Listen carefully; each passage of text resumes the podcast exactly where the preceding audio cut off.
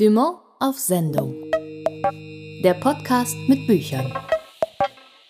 Hallo, ich bin Tabea Sörgel. Und ich bin Martin Becker und das hier ist die neue Ausgabe von Dumont auf Sendung. Heute geht es hier um eigenwillige Frauen. Genau, einerseits sprechen wir nämlich über den Roman Tage mit Gatsby von Josephine Nicolas. Darin begleiten wir das glamouröse, feierwütige Paar Zelda und F. Scott Fitzgerald im Jahr 1924 nach Frankreich und Italien, wo Scott den großen Gatsby schreiben wird. Im Mittelpunkt von Tage mit Gatsby steht aber Zelda, die viel mehr war als nur Partygirl und, das sage ich jetzt in 47 Anführungszeichen, Muse, was ihrem Mann gar nicht gefallen hat. Ich bewundere das Tabea F. Scott Fitzgerald. Das wäre so ein, so, ein, so ein Name, bei dem ich dauernd stolpern würde beim Sprechen. Gott sei Dank hast du diesen Part übernommen diesmal. Ich, ich, ich nenne ihn ja auch gerne versehentlich Scott F. Fitzgerald. Also, ja. Diesmal ist es gut gegangen. Darum wird es also gehen, also um Tage mit Gatsby, Andererseits unterhalten wir uns über Sturmvögel von Manuela Goltz. Darin geht es um die 86-jährige Emmy, die auch sehr genau weiß, was sie will und was nicht. Ich glaube, so eine alte Dame habe ich in der Literatur selten erlebt. Sie ist wahnsinnig resolut, sie ist wahnsinnig clever, sie ist wahnsinnig lustig. Kurzum, so möchte man tatsächlich unbedingt im Alter auch mal werden. Ich habe mich mit Manuela Goltz am Telefon über ihren Roman unterhalten. Fast ein ganzes Jahrhundert gelebtes Leben, deutsche Geschichte, persönliche Schicksalsschläge und eine wirklich unglaubliche Protagonistin, die cleverer ist als alle meinen. So könnte man Sturmvögel von Manuela Goltz zumindest in aller Kürze zusammenfassen. Ich freue mich, dass wir jetzt ausführlicher darüber reden können. Schönen guten Tag, Frau Goltz. Ja, schönen guten Tag, Herr Becker. Emmy heißt die Protagonistin dieser Geschichte. Sie will nicht im Frühling sterben und scheint so überhaupt gar nichts mehr zu fürchten. Bei einem Arztbesuch, wo jener berühmte Professor ihr einen Herzschrittmacher empfiehlt, antwortet sie mit Helfen Sie lieber Ihren Pflanzen, Herr Professor, die haben es nötiger als ich. Frau Golz, ich muss einfach mal so plump und direkt fragen, wie sind Sie zu dieser Protagonistin gekommen? Ich glaube, ich habe selten eine Figur erlebt, die einen so dermaßen umhaut. Naja, es ist schon angelehnt an meine Großmutter. Und ähm, also diejenigen, die sie noch kannten und die das Buch jetzt gelesen haben, die sagen alle, ja, genau so war sie. Also das ist so, manche, manche Szenen sind sogar durchs Lektorat noch geglättet worden, weil es so hieß, na, also das, das kann ja nicht sein. Aber sie war so. Und Sie haben sie auch noch persönlich kennengelernt. Also Sie konnten wirklich auf diesen Fundus zurückgreifen oder kannten Sie es nur aus Geschichten sozusagen? Nee, ich bin, also habe ziemlich viel mit ihr sogar zu tun gehabt. Meine Eltern waren beide berufstätig und dadurch war ich unheimlich viel bei ihr. So von, sagen wir mal, erste Klasse bis so zwölfte Klasse bis zum Schluss, eigentlich bis zum Abitur. Und dann ließ es ein bisschen nach. Aber ansonsten, wir waren schon sehr eng zusammen. Einerseits erleben wir Emmy im Roman, wie sie zu Lebzeiten ziemlich schlau ihren Nachlass regelt. Andererseits wird in Rückblenden die Geschichte ihrer Familie erzählt. Das Buch reicht also zurück bis ins 19. Jahrhundert, umfasst zwei Weltkriege, das sogenannte Goldene Berlin der Weimarer Republik ebenso wie das Aufwachsen auf einer kleinen Insel. War Ihnen von Anfang an klar, dass Sie so umfassend erzählen möchten? Und haben Sie manchmal zwischendurch gedacht, dass Sie sich damit ganz schön viel vorgenommen haben? Ja, also auf jeden Fall war zu, das hat ja ewig gedauert, bis das Buch zustande gekommen ist, weil es so vielschichtig ist und weil so viele, viele Dinge in ihrem Leben eigentlich vorgekommen sind. Und man muss irgendwann sich entscheiden, was streiche ich. Und dieses was streiche ich hat fast länger gedauert als was schreibe ich, ja. Haben Sie sich dann vorab einen Plan gemacht, wirklich? Also hatten Sie erstmal, sagen wir mal, so eine Art Ablaufplan, was vorkommen könnte, und dann haben Sie sich ans Streichen gemacht vor dem Schreiben? Oder haben ja. Sie erstmal ganz viel geschrieben und dann gesagt, das kommt raus? Das wäre wahrscheinlich gar nicht möglich gewesen. Also das Buch hatte jetzt, ich weiß nicht genau, etwas über 300 Seiten, glaube ich. Und ich denke, es waren eigentlich 500. Hm, was ich ganz bemerkenswert finde, und zwar irgendwie so durch alle Epochen, äh, aus denen erzählt wird, hindurch, das ist die Perspektive von Emmy. Wenn ich beispielsweise daran denke, als äh, der Erste Weltkrieg beginnt, da fasst sie das für sich so zusammen, nach dem, was ihr Vater gesagt hat. Krieg war, wenn sich Männer wegen eines Landes namens Serbien gegenseitig verprügelten. Mir scheint so, und das meine ich gar nicht abwertend, dass Emmy sich eine gewisse Art kindlicher Perspektive und kindlicher Weisheit vor allem das ganze Buch über bewahrt hat, oder? Das ist genau richtig. Also das trifft es wirklich so auf den Punkt, weil sie hat wirklich bis zum Schluss auch in so einer positiven Art und Weise, also kindlich ist das falsche Wort, aber so eine so eine einfache Sicht auf die Dinge immer gehabt und das saß oft. Und ich glaube, damit hat es zu tun. Es gibt ja noch eine zweite Ebene jenseits der historischen, nämlich es gibt ihre Kinder. Und die hoffen auf eine große Erbschaft und unterschätzen sie ganz fürchterlich. Das kann man sagen, mhm. glaube ich, oder? Ja, ja. Das Buch lebt von ganz, ganz vielen kleinen Details, die im Kopf bleiben. Bei mir war es zum Beispiel nur so ein Satz nach dem Ersten Weltkrieg, als halt auch nicht genug zu essen da ist. Und da heißt es, es gab Hühner, die so dünn waren, dass sie nicht mal mehr zum Schlachten taugten. Wo kam das her? Wie sind Sie in diese Zeit eingetaucht? Haben Sie viel darüber gelesen? Haben Sie möglicherweise Interviews auch mit Ihrer Großmutter geführt? Wie sind Sie dahin gekommen? Weil das ist zum Beispiel so ein Detail, da werde ich, glaube ich, noch ewig dran denken. Ja, also zum einen viel über Gespräche mit meiner Großmutter, wobei das damals jetzt noch nicht so war, ich habe sie nicht interviewt und gefragt für ein Buch, sondern wir haben uns einfach so unterhalten. Es gibt ja so eine Szene in dem Buch mit der Annie, die später ihre Pflegetochter wird, ähm, wo die auf dem Balkon sitzen und die erzählen sich ganz viel. Und das sind eigentlich wir beide, also meine Großmutter und ich. Wir haben uns ganz viel immer wieder erzählt auf diesem Balkon. Und sobald der erste Lichtstrahl am Horizont war, äh, der Schnee weg war, hockten wir auf diesem Balkon und erzählten. Also daher habe ich eine Menge. Und ich habe relativ viel gefunden in Antiquariaten. Wenn man da mal rumschaut, am liebsten sind mir diese Antiquariate, wissen Sie, wo vorne so ein alter Mann sitzt, völlig verquarzt die ganze Bude. Man findet, glaubt man, nichts. Regal rein ohne Ende. Und dann fragt man, sagen Sie, haben Sie irgendwas von Nordseeinseln um 1900? Und dann steht der auf, geht durch seine Bude, zieht ein Buch aus und sagt, hier. Das finde ich toll. Und das habe ich relativ häufig erlebt, gerade an der, an der See. Also ich war auch oft an der See, bin da durch alle Antiquariate durch, bin durch alle Schifffahrtsmuseen und so, da fallen einem die, dann diese Sachen ein oder fallen einem auf. Oder einmal wird es auch erzählt, ich habe versucht, mit alten Leuten am Meer ins Gespräch zu kommen. Nicht so jetzt gezielt, sondern einfach gesessen auf der Bank und wenn da eine alte Frau war, habe ich gefragt, Mann, sind Sie hier eigentlich geboren? Und die erzählen ja unglaublich viel, weil sie so wenig und so selten gefragt werden.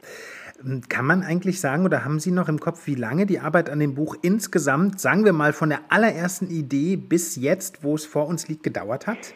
Ewig. Ewig Zeiten. Also der Gedanke, dass das irgendwie festgehalten werden muss, das war ja schon, als sie starb, kurz nach ihrem Tod, das war 95. Also dann waren immer so Situationen, wo ich irgendwas sah und dachte, ach, das kann man vielleicht mal gebrauchen. Das habe ich dann mitgenommen oder mal notiert. Die erste Datei, die ich angelegt habe, das kann man ja jetzt so schön im Computer verfolgen, war im Januar 2016. Da habe ich dann angefangen, das alles, was ich zusammengetragen habe, aufzuschreiben.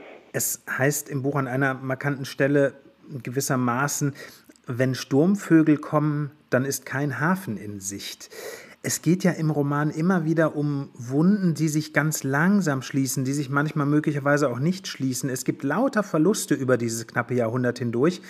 Es hätte also auch ein fürchterlich trauriger Roman werden können und ein schweres Buch vor allem. Das ist es aber nicht. Im Gegenteil, man muss immer wieder lächeln. Selbst der Moment größter Tragik wird irgendwie aufgefangen. War Ihnen das wichtig? Ja, ganz eindeutig ja, weil genau das ihren Charakter widerspiegelt. Also genau das war der Charakter meiner Großmutter, die immer aus allem noch versucht hat, irgendwas zu machen, egal was gewesen ist. Das heißt nicht, dass die nicht, nicht unglücklich war oder ganz furchtbare so innere Momente in ihrem Leben hatte. Das hatte sie bestimmt. Aber nichtsdestotrotz ist sie jemand, der immer nach vorne geguckt hat und immer versucht hat, das Beste aus allem zu machen. Und ich glaube, sehr hat ihr geholfen, dass sie wirklich an Kleinigkeiten sich lange erfreuen konnte. Und ich glaube, das fehlt uns heute so ein bisschen, dass wir mit den Kleinigkeiten vielleicht nicht immer groß glücklich sind, aber doch zufriedener sind. Und das hatte sie. Und deswegen ist dieses optimistische oder humorvolle an dem Buch trifft genau ihren Charakter. Mhm. Was ich mich gefragt habe, und ich hoffe, es ist okay, dass ich diese Frage stelle. Sie arbeiten ja neben Ihrer Arbeit als Schriftstellerin auch als Psychotherapeutin. War Ihnen diese Arbeit und ist einem eigentlich diese Erfahrung, Sie machen das ja auch schon sehr lange beim Schreiben, eigentlich eher eine Hilfe? Oder muss man das sogar komplett ausblenden, wenn man literarisch arbeitet? Na, ganz ausgeblendet kriegen Sie es nicht, wenn Sie sowas schreiben. Aber also ich habe mich jetzt nicht hingesetzt und so eine Charakteranalyse meiner Großmutter im, im psychotherapeutischen Sinne gemacht. Ich glaube, wo mir der Beruf beim Schreiben eher hilft, ist, dass ich so eine Tendenz habe, Biografien vielleicht anders zu lesen, als wenn ich nicht Psychotherapeutin wäre. Verstehen Sie, was ich meine? Also so der Blick auf ein Leben ist, glaube ich, ein etwas anderer. Und das wiederum tatsächlich, würde ich ja dann sagen, äh, spiegelt sich dann in dem Schreiben wieder, weil ja auch der Blick auf diese Großmutterfigur tatsächlich ein anderer ist. Das geht fast zurück zum Anfang, wo ich gesagt habe, ich habe selten eine solche Figur erlebt. Ja, stimmt. Ja, kann man so sagen. Hm, vielleicht noch am Schluss die Frage, Sie haben jetzt diesen Roman Sturmvögel geschrieben. Sie haben schon gesagt, der Roman lehnt sich an die Geschichte Ihrer Großmutter an. Wissen Sie schon, wie Sie weitermachen oder braucht man nach so einem Riesenprojekt jetzt erstmal Ruhe? Ich glaube, jetzt brauche ich erstmal so ein bisschen Ruhe und Abstand zum Schreiben und werde mich wieder mehr meiner eigentlichen Arbeit als Psychotherapeutin widmen. Aber das ist ganz gut, so dieser Wechsel zwischen Psychotherapie und Schreiben. Also irgendwann werde ich mich auch wieder dem Schreiben dann widmen. Das war Manuela Golz über ihren Roman Sturmvögel, der gerade bei Dumont erschienen ist. Tabea, freust du dich eigentlich auf die Partys, die jetzt so am Horizont treuen, die ganz bald oder halt irgendwann wieder möglich sind? Oh ja, sehr. Genauer gesagt freue ich mich darauf, im letzten Moment dann doch abzusagen und zu Hause zu bleiben, um die ganze Nacht durchzulesen. Und du? Hm, naja, ich habe ja nun, muss man dazu sagen, mittlerweile einen kleinen Sohn und Ach, wirklich? Den hast du hier ja noch nie erwähnt. Was ich eigentlich sagen wollte, mit Kleinkind ist man sowieso zu müde zum Feiern. Es ist natürlich das aller, allerletzte Klischee. Äh, aber ich habe festgestellt, es stimmt tatsächlich. Also, wenn man, man nach so einem halben Bier oder einem Viertelbier so richtig knülle um neun ins Bett gehen möchte, man braucht einfach einen kleinen Sohn und dann weiß man, wie das ist. Es sei denn, man ist ein Fitzgerald. Stimmt. Zelda und F. Scott Fitzgerald hat auch ihre kleine Tochter nicht davon abgehalten, die Nächte durchzumachen. Unter anderem über diese Tochter habe ich mich auch mit Josephine Nicolas unterhalten, die einen Roman über die Fitzgeralds geschrieben hat. Als erstes wollte ich aber von ihr wissen, ob sie überhaupt etwas dazu erfinden musste, um aus dem dramatisch exaltierten Eheleben ihrer Hauptfiguren Romanstoff zu machen. Tatsächlich nicht sonderlich viel. Es gibt äh, Tagebücher, Notizen, es gibt vielfältige Erinnerungen ihrer Zeitgenossen, die ein ganz genaues und atmosphärisch dichtes Bild schaffen. Und darüber hinaus haben ja nur wenige Literaten Leben und Wirken derartig eng miteinander verwoben wie die Fitzgeralds. Also ihre Texte lesen sich an vielen Stellen wie autobiografische Gesellschaftsporträts und gerade Zeldas äh, Erzählungen haben eine große Intimität in sich. Das Material bietet also hm, eine ganz fantastische Bandbreite, so dass es keines ähm, erfundenen Plots bedarf, wenn man über die beiden schreiben möchte. Ihre Abenteuer sind perfekt, sie sind lässig und ja, sie sind auch die eigentliche Geschichte. Na, und doch habe ich während meiner Recherche Ungereimtheiten entdeckt, Hypothesen und Widersprüche, die mir als Autorin die Möglichkeit gegeben haben, Fakten mit jener Dramaturgie zu versehen, die ähm, literarische Figuren zum Leben erwecken. Also Tage mit Gatsby ist schlussendlich eine Collage aus Fakten und Fiktion. Im Mittelpunkt deines Romans steht Zelda Fitzgerald. Sie ist auch deine Ich-Erzählerin. Was fasziniert dich so sehr an dieser Frau, dass du ihr einen ganzen Roman gewidmet hast?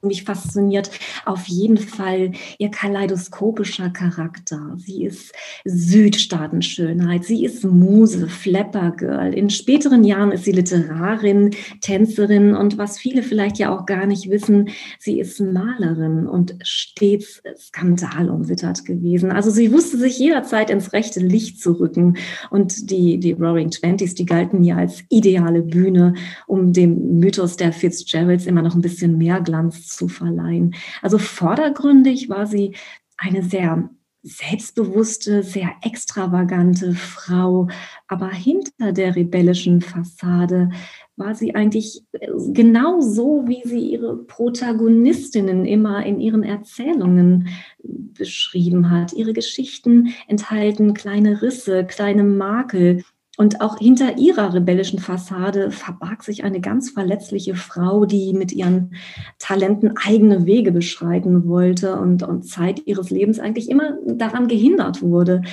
ähm, das hat sie ja letztendlich auch in diese Zerrissenheit geführt, die herauszuarbeiten mir ein ganz großes Anliegen war. Zelda Fitzgerald kennt man ja vor allem als trinkfestes Partygirl oder Flapper an Scotts Seite und als seine Muse.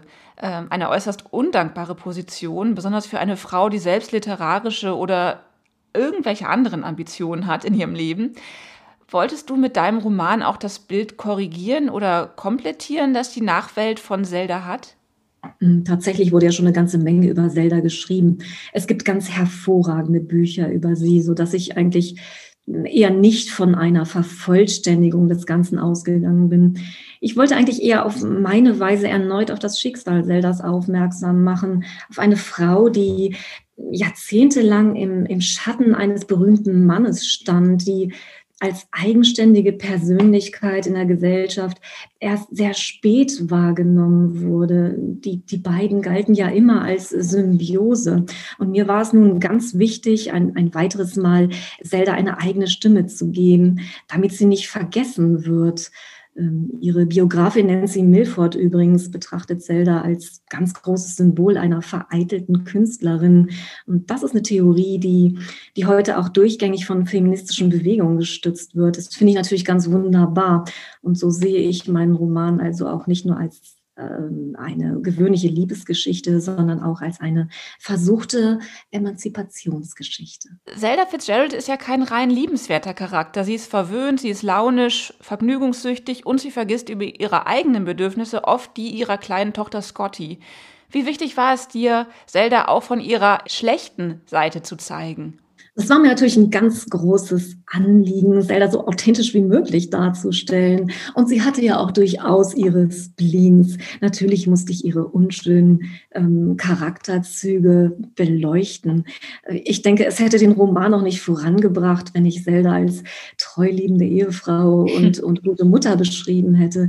Ähm, das hätte mir wahrscheinlich keiner abgenommen, gar nicht. Und ja, wir hatten jetzt gerade den Namen Scotty angesprochen. Lass mich sagen, dass sie in späteren Interviews zu Protokoll gegeben hat, dass sie sich zu keiner Zeit in, in ihrer Kindheit vernachlässigt gefühlt habe. Sie hatte immer ihre Nannies und wähnte sich eigentlich ständig in guten Erinnerungen. Da ist nichts zurückgeblieben. Das ist schön. Ich hatte mir so ein bisschen Sorgen um Scotty gemacht beim Lesen. Sie ist ja tatsächlich erst drei Jahre mhm. alt. Ne? Da mich keine weiteren dreijährigen Kinder leider umgeben, musste ich mich eine ganze Weile zurückerinnern an meinen mittlerweile erwachsenen Sohn. Und der hat sich mit drei Jahren genau so verhalten wie Scotty. Also mein Sohn ist Scotty. Diese Sätze, die Scotty bringt, hat mein Sohn mit drei Jahren gebracht. Und da ist jetzt zum Beispiel dieser, dieser eine Satz dabei, ihr müsst euch doch um mich kümmern. Ich bin doch, ich bin doch eure Tochter. Hat mein Sohn tatsächlich auch mal gebracht. Allerdings standen wir da vor einer Eisdiele und er wollte an diesem Tag das dritte Eis haben. Also die kleine Scotty ist tatsächlich meinem Sohn nachempfunden. In deinem Buch näherst du dich Zelda und F. Scott Fitzgerald auch stilistisch an. Wie macht man das eigentlich als Autorin? Liest man alle verfügbaren Texte der beiden und bekommt dann nach und nach ein Gefühl für den richtigen Ton und die Ausdrucksweise jener Zeit? Oder wie hast du das angestellt? Na, ich habe natürlich viele Texte der beiden wieder und wieder gelesen und ich habe sie auch analysiert. Also Scott ist sehr straff organisiert. Der schreibt eine sehr pointensichere Prosa. Zelda hingegen ist ja sehr labyrinthisch, sie ist spontaner und sie fasziniert mich mit diesen bildstarken Metaphern, mit, ihren Elabor mit ihrer elaborierten Ausgefallenheit. Und das ist ja auch etwas, worauf Scott in späteren Jahren durchaus eifersüchtig reagierte. Bevor ich mein Manuskript zu schreiben begann, wollte ich natürlich unbedingt tiefer in diesen unverkennbaren Duktus Zeldas eintauchen. Ich wollte diese assoziativen Denkvorgänge von ihr verstehen, diese Sprunghaftigkeit. Diese innere Melodie der Worte war mir extrem wichtig. Und, und so habe ich also vorab eine Kurzgeschichte in ihrem Stil geschrieben. Die ist so ungefähr sechs, sieben Seiten lang geworden und galt mir einfach als, als simple Übung. Und sie ist auch sehr schnell in der Schublade verschwunden. Im Manuskript kam ich dann aber an eine Stelle, die etwas heikel war. Die kann ich jetzt hier natürlich nicht beschreiben, weil wir sie ja spoilern würden. Aber es ist eine, es ist eine Szene, in der ich versucht habe, der Leserschaft sehr viel Raum für eigene Interpretation zu geben und ähm, an die eigene Wahrnehmung appellierte. Und da fiel mir dieser Text wieder ein. Ich habe den dann in Teilen eingefügt und bin sehr gespannt auf die Reaktion. Bis jetzt habe ich noch nichts darüber gehört, aber ich bin sehr gespannt, ob, ob, Leser und Leserinnen es finden werden. Ja, wir haben es schon angedeutet, Scott hat seine Frau Zelda ausgenutzt, äh, persönlich und literarisch. Er hat sie als Künstlerin, gerade als Schriftstellerin klein gehalten, Ideen und ganze Texte von ihr als seiner eigenen verkauft. Er hat ihr Tagebuch für den großen Gatsby geplündert, was ich wirklich schockierend finde. Wie groß war die Versuchung, es diesem Typen in deinem Roman heimzuzahlen? Oder hast du beim Schreiben sogar gemerkt, dass du mehr Verständnis für Scott entwickelst? Und das ist natürlich eine Frage, die ich mir während des Schreibens sehr, sehr oft gestellt habe. Da ich aber aus Zeldas Sicht schreibe, stehe ich natürlich klar auf ihrer Seite. Interessanterweise hat sie jetzt zu Beginn ihrer Ehe alles gar nicht so gestört, was da gelaufen ist. Es hat sie nicht gestört, Muse zu sein, ihre Ideen und Formulierungen in den Texten ihres Mannes wiederzufinden. Ganz im Gegenteil. Es war ihr anfangs tatsächlich sogar eine Ehre. Sie war sehr stolz drauf. Als dann dieser Umbruch in ihrem Leben kam, als sie eine eigene Karriere anstrebte, da ist Gott diesen Gedanken nicht hinterhergekommen. Er konnte es nicht verstehen. Und äh, er mag über fortschrittliche Frauen wie Jordan Baker geschrieben haben, die eigene Ehefrau, aber die sollte dann doch lieber die traditionelle Frauenrolle beibehalten. Unter dem Strich muss ich sagen, schätze ich Scotts Werk nach wie vor sehr. Und als Autorin mag ich natürlich auch nicht viel auf ihn kommen lassen. Aber vielleicht habe ich es äh, ihm ein ganz kleines bisschen heimgezahlt, indem ich Zeldas Affäre intensiv beschrieben. Wer weiß. Was beim Lesen deines Buchs auffällt, ist auch die sehr atmosphärische Schilderung von mediterranen Landschaften. Die Fitzgeralds verbringen ja Zeit in Südfrankreich und später auch in Italien. Ähm, du selbst lebst in Berlin und in Nizza. Hat deine Wahlheimat dich auch zu diesem Roman inspiriert? Es war natürlich ganz großartig, mich während des Schreibens in, in, jenen Orten aufzuhalten, in denen der Roman auch spielt. Das war eine ganz fantastische Inspiration. Und ich bin der Meinung, dass ich auf diese Weise auch sehr viel mehr Atmosphäre einfangen lässt. Da sind Geräusche und äh, Gerüche, die man ganz anders wahrnimmt. Und da ist dieses südfranzösische Laissez-faire, das man erlebt haben muss. In Antibes zum Beispiel habe ich mich tagelang an diesem ehemaligen Privatstrand der Murphys aufgehalten, dieser winzigen halbmondförmigen Bucht La Garoupe habe mir all die Partys vorgestellt, die dort stattgefunden haben, all die Künstler, die dort miteinander feierten. Und das war so eine ganz, ganz besondere Stimmung für mich. Und ich hoffe natürlich, dass alle meine schillernden Eindrücke auch so im, im Roman herüberkommen. Tage mit Gatsby ist dein erster Roman. Wie lange hast du die Idee, über die Fitzgeralds zu schreiben, mit dir herumgetragen? Und wie lange hat dann die eigentliche Arbeit daran gedauert? Auftakt äh, waren tatsächlich die Liebesbriefe der beiden. Und da muss ich etwas ausholen. Der, der große Gatsby gehört zu meinen Alltime favorites Und allein das dem Buch vorangestellte Zitat von Thomas Park d'Envilliers lässt mich eigentlich immer wieder ähm, das Buch gern aufschlagen. Da geht es ja um den Goldhütigen, um den hochspringenden Geliebten. Und als ich nun vor einer Weile die Liebesbriefe gelesen habe, die sehr anrührend und sehr traurig sind, da gelangte ich relativ rasch zu der Auffassung, dass Gott den Hut recht häufig getragen haben muss. Also er wusste seine Zelda-Jahre, viele, viele Jahre sehr zu rühren. Und für mich waren diese Briefe dann tatsächlich auch der Anlass, den Klassiker ein weiteres Mal zur Hand zu nehmen. Ich wollte unbedingt wissen, welches Geheimnis hm, sich in diesem Stück Weltliteratur verbirgt. Wie viel Wahrheit ist da drin und wie viel Schmerz. Und äh, so bin ich dann tatsächlich zu dieser Idee für diesen Roman gekommen. Ich habe recht lange recherchiert. Es war äh, ungefähr ein Jahr und ich habe auch noch mal genauso lang daran geschrieben. Ich denke, äh, es gab ja zwischendurch immer ein paar Pausen für Lektorat in, in der Agentur und dann auch im Verlag, aber insgesamt waren es doch schon zwei Jahre. Ja, jetzt ist der Roman erschienen. Das Kind ist auf der Welt. Ähm, hast du schon mit dem nächsten Schreibprojekt angefangen, zumindest gedanklich? Ja, habe ich tatsächlich.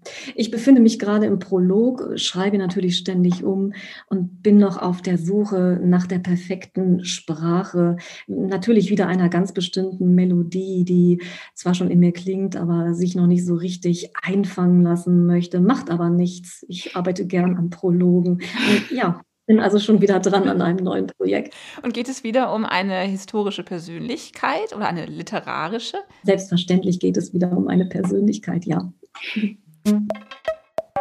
Das war Josephine Nicolas über ihren Roman Tage mit Gatsby, soeben erschienen bei Dumont. Und das war es für diese Ausgabe von Dumont auf Sendung.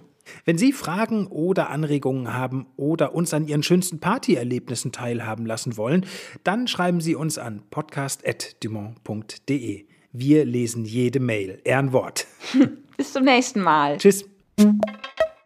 Dumont auf Sendung. Der Podcast mit Büchern.